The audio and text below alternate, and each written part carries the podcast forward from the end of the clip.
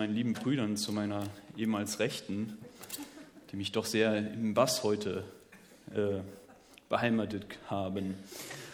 Aber genau, ich gucke, dass ich hoffe, dass Sie mich alle gut verstehen. Schönheit, die uns dankbar macht. So habe ich letzte Woche das Thema angekündigt und mir selbst dabei die Messlatte ganz schön hochgesetzt. Denn erstens muss ich jetzt ja eine schöne Predigt halten. Und zweitens muss ich erstmal definieren, was ist denn überhaupt Schönheit? Und was hat das Thema Schönheit mit unserem Glauben zu tun? Aber ich bin natürlich nicht ganz unvorbereitet in die ganze Sache reingegangen. Ich denke schon lange über dieses Thema nach und möchte euch heute mit auf die Reise nehmen. Eine Reise, um Schönheit zu entdecken. Und das muss nicht unbedingt eine Urlaubsreise sein. Nein, es geht um die schönen Momente im Leben, wo wir in dem, was wir tun, was wir sehen oder was wir erleben, Schönheit entdecken und finden. Wann hast du das letzte Mal innegehalten und bei dir gedacht, oh Mann, ist das schön? Wunderbar ausgedrückt wird das natürlich im Lied Poema, das wir am Anfang gehört haben.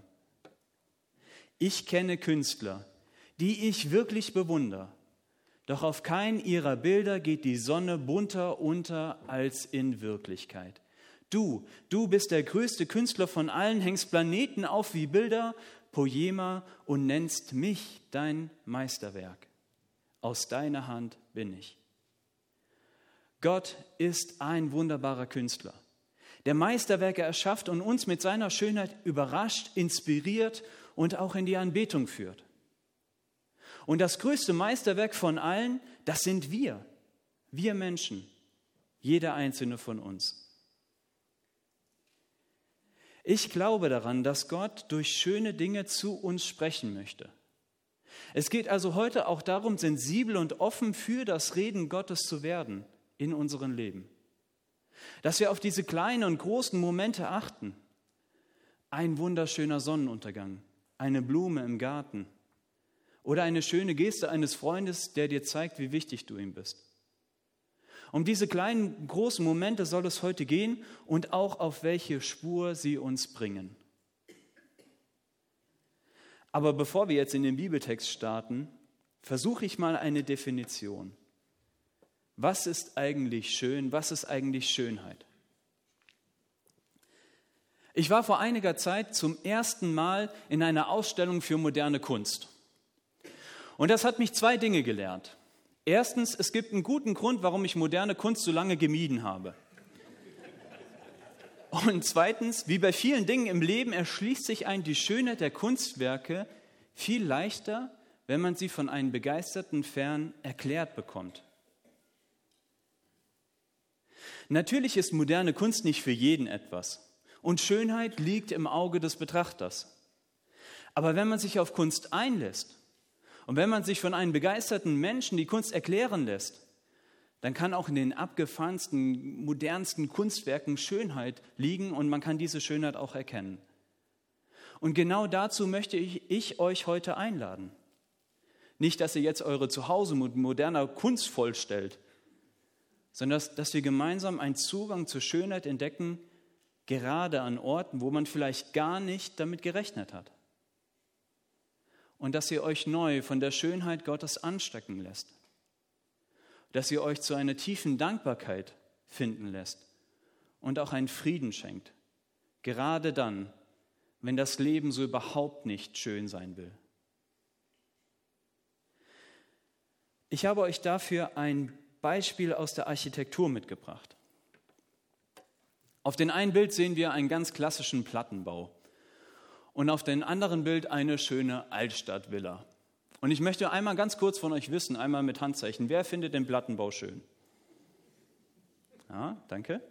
Und jetzt äh, zum Gegenvergleich, wer findet die Stadtvilla schön? Ja, ich zähle jetzt nicht nach, ähm, aber ich glaube, es ist dann doch die Mehrheit, die diese Stadtvilla schön findet.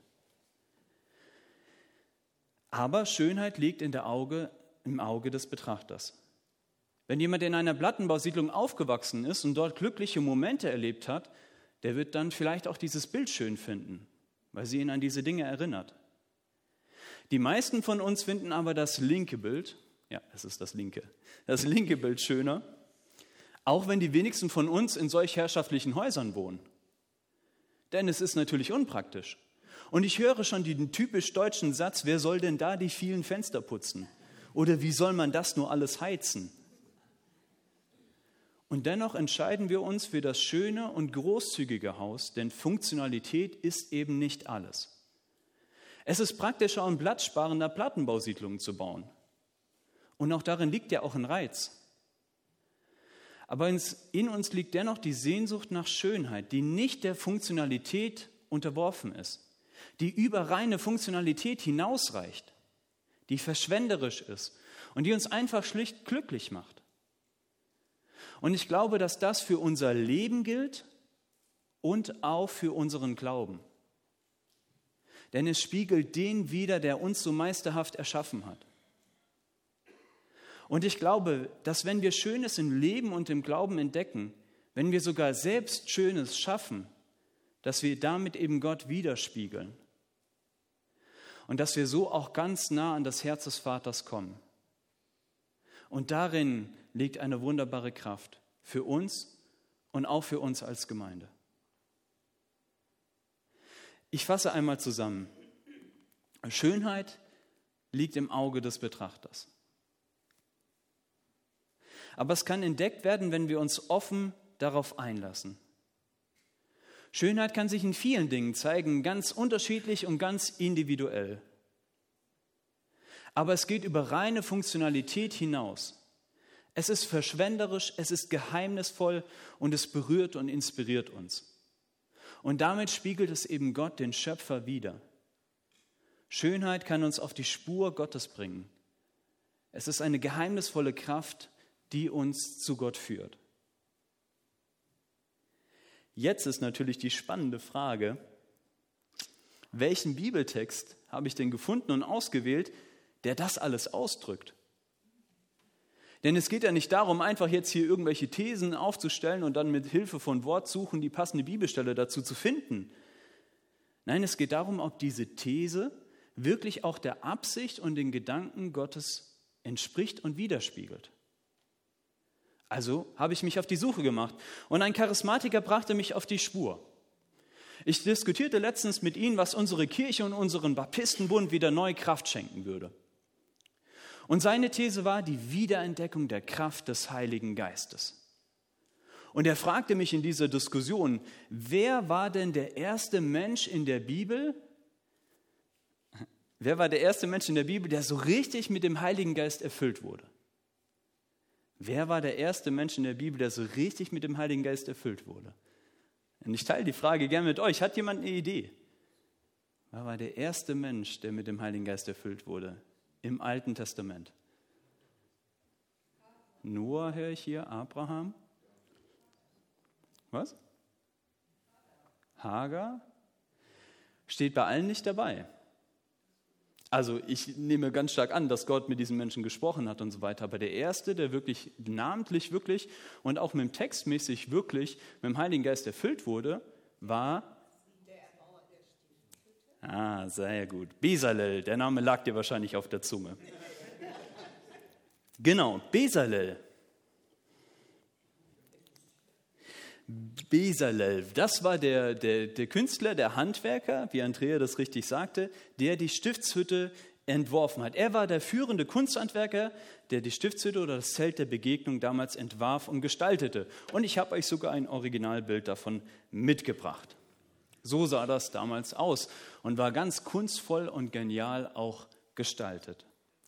Kurz zum Hintergrund. Altes Testament ist ja immer so ein bisschen weit weg und deswegen möchte ich euch kurz in die Situation mit hineinnehmen. Das Volk war als Sklaven in Ägypten unterdrückt worden.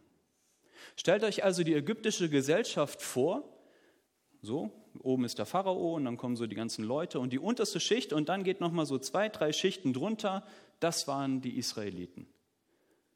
Sie waren unterdrückt, sie waren versklavt und sie waren gedemütigt. Gott ist aber ein Gott der Gerechtigkeit und er führt sie aus der Sklaverei zum Berg Sinai und dort einen Bund mit ihnen zu schließen. Er hat sie erwählt, er will ihr Gott sein. Nun hat er eine wichtige Aufgabe. Er muss diese gedemütigten und versklavten Menschen wieder aufbauen und wieder aufrichten. Und Gott entscheidet sich, sein Volk aufzubauen, indem er sich ihnen offenbart. Ich bin der allmächtige und ewige Gott. Ihr seid nicht mehr die gedemütigten und traumatisierten Sklaven, denn ich bin euer Gott. Ich heile euch und ich richte euch wieder auf. Und er gab ihnen einen ganz wichtigen Auftrag. Sie sollen mir ein Heiligtum machen, dass ich unter ihnen wohne. Und er sagt ihnen dadurch, ihr könnt zu mir kommen. Ich zeige euch, wer ich bin und wie ich bin, dass ich heilig und dass ich ewig bin. Und ich zeige euch auch, dass ihr so oft gar nicht heilig und auch gar nicht ewig seid, sondern vergänglich. Aber dass das gar nicht entscheidend ist, sondern ich zeige euch einen Weg, wie ihr dennoch zu mir kommen könnt und wie ihr Leben finden könnt. Und das machte er damals durch die Stiftshütte oder auch das Zelt der Begegnung. Gott hatte Mose in vielen Bildern und Gesprächen eine Vorstellung für dieses Zelt geschenkt, was es bedeuten soll und wie es ausgestattet sein sollte.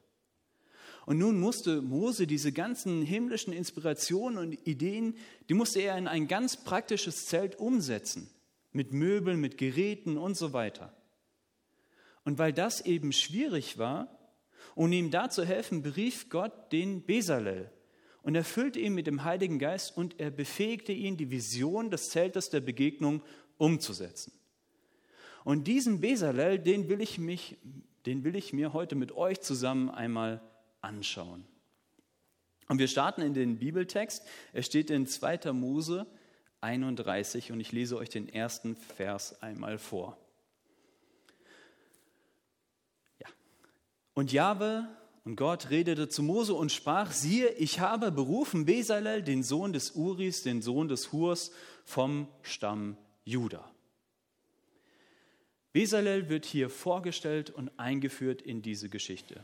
Wie, da, wie, es damals üblich war, mit seinem Namen, mit dem Namen seines Vaters und mit dem Namen seines Opas und eben aus welchem Stamm er kommt. Und es ist schon bewundernswert, dass der Künstler hier so genau vorgestellt wird.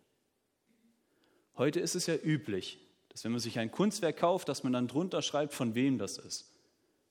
Damals war es nicht so. Und dann wird auch noch dieser Name dieses Künstlers in dem wichtigsten religiösen Buch und den wichtigsten religiösen Schrift überhaupt so ausführlich genannt und vorgestellt. Dass man dort von vielen Glaubensvorbildern wie Mose und Josua liest, das ist irgendwie selbstverständlich, das schließt sich einen, schließt sich einen auf. Aber ein Künstler, ein Handwerker, ein Vorarbeiter, das ist schon außergewöhnlich. Klar, er soll das Zelt der Begegnung bauen, einen Ort, wo man Gott begegnen kann. Aber dafür hätte man ihn nicht namentlich nennen müssen. Aber er wird erwähnt. Und damit wird er eben gewürdigt und auch sein Beitrag, sein Handwerk und seine Kunst. Und das spiegelt eben Gott wider. Gott hat großartige Ideen und Visionen für uns. Aber er möchte sie zusammen mit uns umsetzen, gemeinsam mit uns Menschen.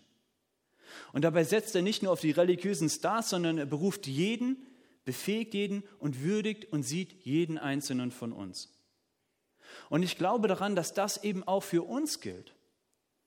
Und dabei ist ganz egal, ob du jetzt ein religiöser Star bist, ob du ein Kunsthandwerker bist oder so ein Kunstbanause, so wie ich.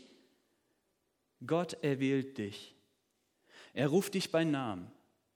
Bernhard, Sohn des Wolfgangs, Sohn des Erhards, aus dem Stamm der Westerwälder, Westerwälder, ich habe einen Auftrag für dich.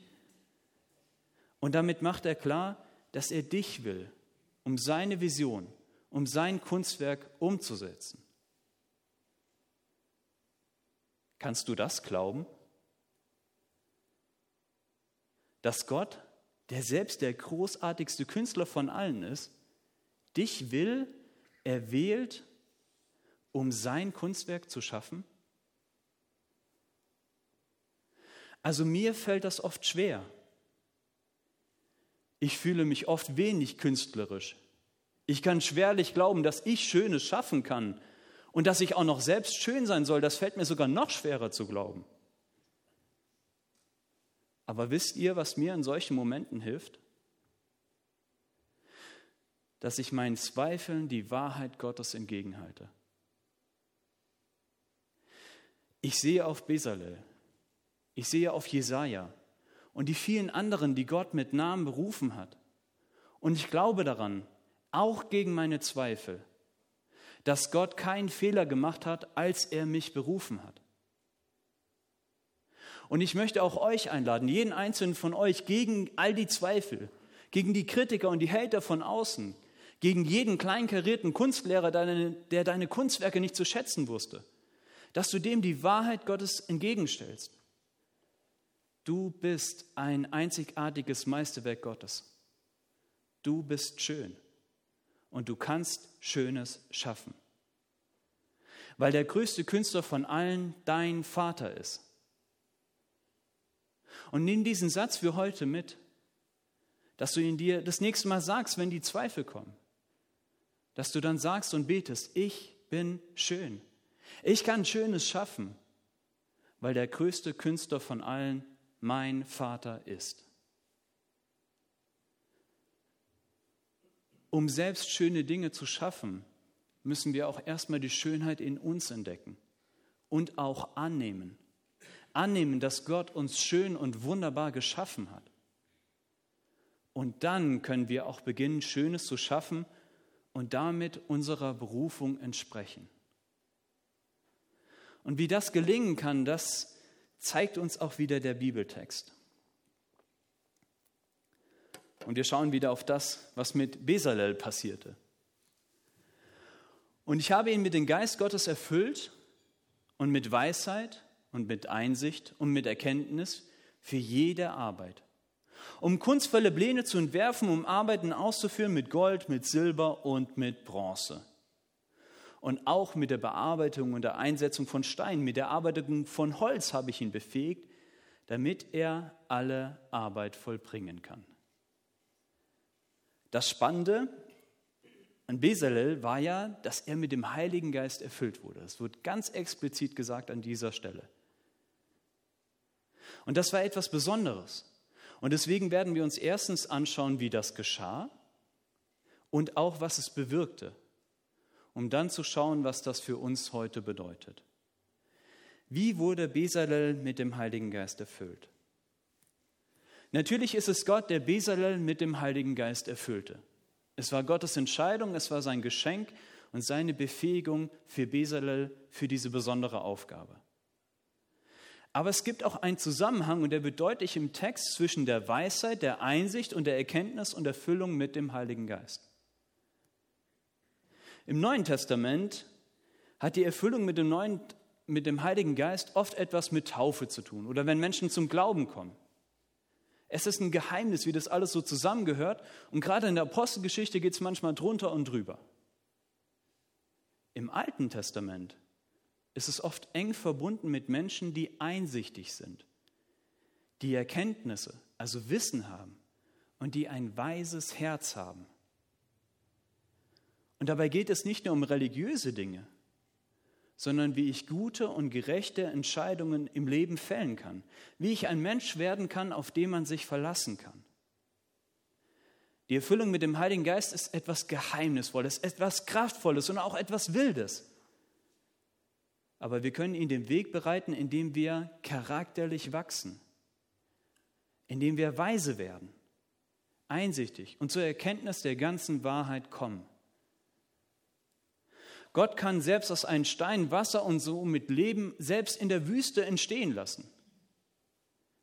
Aber wie viel mehr kann entstehen, wenn wir den Boden bereiten, wenn wir das ganze Unkraut ausrupfen, wenn wir die Steine raussammeln und den Boden umgraben? Wie gut und genial kann dort die Saat dann aufgehen? Und das geschieht in unserem Leben, indem wir uns nach der Weisheit Gottes ausstrecken. Wo bist du das letzte Mal, in letzter Zeit charakterlich gewachsen? Wo hast du dazugelernt und Einsicht bekommen? Wo hast du weise Entscheidungen getroffen, bist zu Erkenntnissen gekommen, die für dich und andere Leben ermöglichte? Wann hat dir das letzte Mal jemand gesagt, dass du charakterlich und als Mensch gewachsen bist. Und ich nehme mich da überhaupt nicht raus. Das alles sind Fragen, die ich mir immer wieder stelle. Nicht um mich fertig zu machen, sondern zu ermutigen, dran zu bleiben und weise zu werden. Und ich habe für mich erkannt, dass mir das unglaublich viel Spaß macht. Es ist genial zu wachsen und mit Gott und seinem Geist an dem Kunstwerk zu arbeiten, zu dem er mich berufen hat.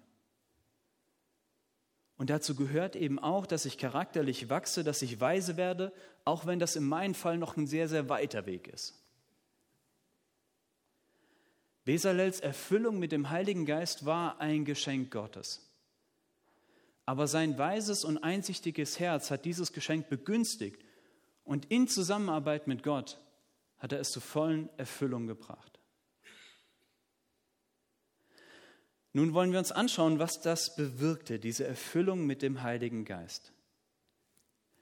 Der Heilige Geist befähigte Besalel, kunstvolle Pläne zu entwerfen. Er konnte die genialen Ideen von Gott und Mose umsetzen. Mose war nun ein guter Theologe, keine, keine Begabung für die praktische Arbeit. Dafür brauchte es den Besalel. Und damit wird klar, dass Bezalel der erste Projektmanager in der Bibel war. Und solche Menschen brauchen wir auch heute noch, die Ideen und Visionen in die Tat umsetzen können.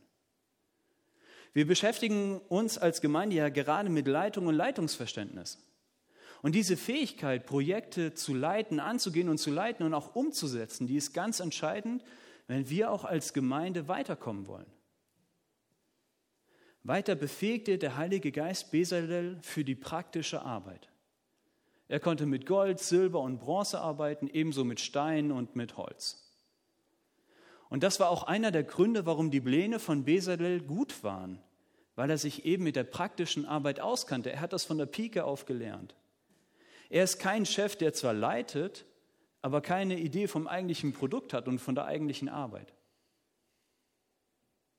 Und dabei ist wichtig, dass Gott nicht einfach an der Person von Besalel vorbeiarbeitet. Besalel konnte diese Dinge schon. Er war nicht vorher ein Metzger und auf einmal sollte er irgendwelche Kunstwerke erschaffen. Nein, Gott legte die Anlagen in Besalel hinein und der Heilige Geist arbeitete mit diesen, verstärkte sie und in Zusammenarbeit schufen sie Großartiges. Und da, wo Besalel Schwachpunkte hatte, da berief Gott einfach einen weiteren Arbeiter, Oholiab, der die Tucharbeiten übernahm und viele andere, die von Bezalel angeleitet wurden. Und gemeinsam und zusammen mit dem Heiligen Geist erschufen sie Großartiges. Was sagt uns das nun heute? Die Erfüllung mit dem Heiligen Geist ist immer ein Geschenk. Aber zusammen mit Gott dürfen wir an uns arbeiten auch um weise zu werden, um zu wachsen und letztendlich zu dem Kunstwerk zu werden, zu dem Gott uns auch berufen hat. Gott arbeitet nicht einfach an uns vorbei, sondern er arbeitet mit uns zusammen. Wir dürfen unsere Gaben entdecken, wenn das jetzt in der Arbeit mit Stein, mit Gold oder in anderen Dingen liegt. Gott befähigt jeden einzelnen von uns. Und es ist großartig, diese Gaben zusammen mit Gott zu entdecken und auch einzusetzen. Und dazu möchte ich euch heute Mut machen. Aber die Frage bleibt natürlich, was mache ich denn nun, wenn ich so gerade gar keine Freiheit, gar keine Muße und gar keine Kraft habe, mich um künstlerisch tätig zu werden? Wenn die Sorgen zu groß, wenn die Arbeitsbelastung zu hoch und wenn der Druck einfach viel zu hoch ist, was mache ich denn dann? Dann habe ich keine Freiheit, jetzt auch noch künstlerisch tätig zu werden. Und auch dafür hat der Text einen Hinweis. Gott beruft den Besalel und stattet ihn mit dem Heiligen Geist aus. Und man könnte ja meinen an dieser Stelle, das müsste eigentlich reichen. Ein Held, ausgestattet mit der Kraft des Heiligen Geistes, der müsste doch in der Lage sein, so ein olles Zelt da aufzustellen. Aber Gott verlangt nicht das Unmögliche von uns. Und vor allem lässt er uns damit nicht allein. Und wir lesen das in Vers 6. Und siehe, ich habe eingesetzt zusammen mit Besalel Oholiab, Sohn des Achisamach, vom Stamm Dam, und dazu ins Herz von allen Verständigen Entschlossenheit gelegt und die Fähigkeit, alles zu machen, was ich dir geboten habe. Von Oholiab habe ich ja schon gesprochen. Er wurde mit Besalel, er wurde Besalel zur Seite berufen, weil er sich mit Stoffen und, und mit Tuch und Stoffen auskannte. Und beim Zelt ist ja das durchaus vom Vorteil. Aber wir lesen in diesem Vers noch von anderen, von verständigen Menschen, deren Herz Gott, in deren Herz Gott die Weisheit, den Mut und den Willen gelegt hat, um die Arbeiten auszuführen. Und wieder ist ein verständiges Herz die Voraussetzung, um Teil von Gottes Team zu werden. Wir müssen nicht ein weltweit anerkannter, Künstler sein. Wir müssen auch kein bekannter Tuchhändler sein. Es reicht, wenn wir ein offenes und verständiges Herz haben, um in das Team Gottes zu kommen, um einen wertvollen Beitrag zu leisten. Das Herz ist entscheidend. Und wenn du dich gerade nicht danach fühlst, große Kunstwerke zu gestalten oder große Aufgaben zu übernehmen, dann macht das gar nichts. Entscheidend ist, dass du dein Herz Gott zur Verfügung stellst. Dass du dein Herz Gott öffnest dass er dir seinen Plan, seine Gnade und seine Liebe und seine geniale schöpferische Kraft zeigen kann.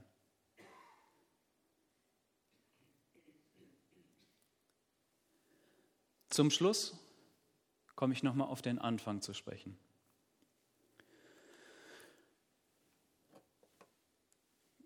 Dort sagte ich ja, dass Schönheit im Auge des Betrachters liegt. Und daran glaube ich. Denn wer betrachtet dich denn? Wessen Blick, Blick liegt denn immer auf dir? Es ist Gottes Blick, der auf dein Leben ruht. Und in dem so viel Schönheit liegt. Gott blickt liebevoll und mit wunderschönen Gedanken blickt er auf dich. Und wenn er dich sieht, dann sieht er sein Meisterwerk. Und deswegen möchte ich dich einladen, dich von Gottes Blick leiten zu lassen. Lass dich von Gottes Liebe anstecken und entdecke, was er alles Schönes in dein Leben gelegt hat. Und lass dich von der Schönheit Gottes inspirieren, selber Schönes zu schaffen. Gott hätte das Zelt damals viel einfacher, viel günstiger und viel praktischer bauen lassen können. Und die meisten Kunstwerke in diesem Zelt, die waren ja innerhalb des Zeltes. Nur ein Bruchteil der Menschen bekam es je zu Gesicht. Und dennoch ließ er es von den besten Kunsthandwerkern damals anfertigen und sie haben ganz viel Zeit und Kraft und Energie da reingesteckt. Es ist verschwenderische Schönheit, die uns hier begegnet. Schönheit, die über reine Funktionalität hinausgeht. Sie ist verschwenderisch, sie ist geheimnisvoll und sie berührt und inspiriert uns, weil sie Gottes Wesen und seine Gedanken über uns widerspiegeln. Weil Gott uns verschwenderisch liebt und weil sein Wesen so viel mehr ist, als wir sehen und begreifen können. Deswegen inspiriert es uns. Das Zelt der Begegnung, das war ja nur ein Vorläufer für den späteren Tempel, der nochmal viel großartiger, nochmal viel kunstvoller gestaltet und gebaut wurde. Und der Tempel war nur ein Vorläufer, der verblasst hinter dem, was Jesus für uns getan hat. Jesus hat uns seine Liebe gezeigt. Er hat uns den Weg zum Vater geöffnet. Wir dürfen in das Zelt der Begegnung, wir dürfen in den Tempel, ja, wir dürfen zu Gott selbst gehen und seine Schönheit mit eigenen Augen sehen, weil Jesus uns den Weg gezeigt hat, weil Jesus der Weg zum Vater ist. Amen.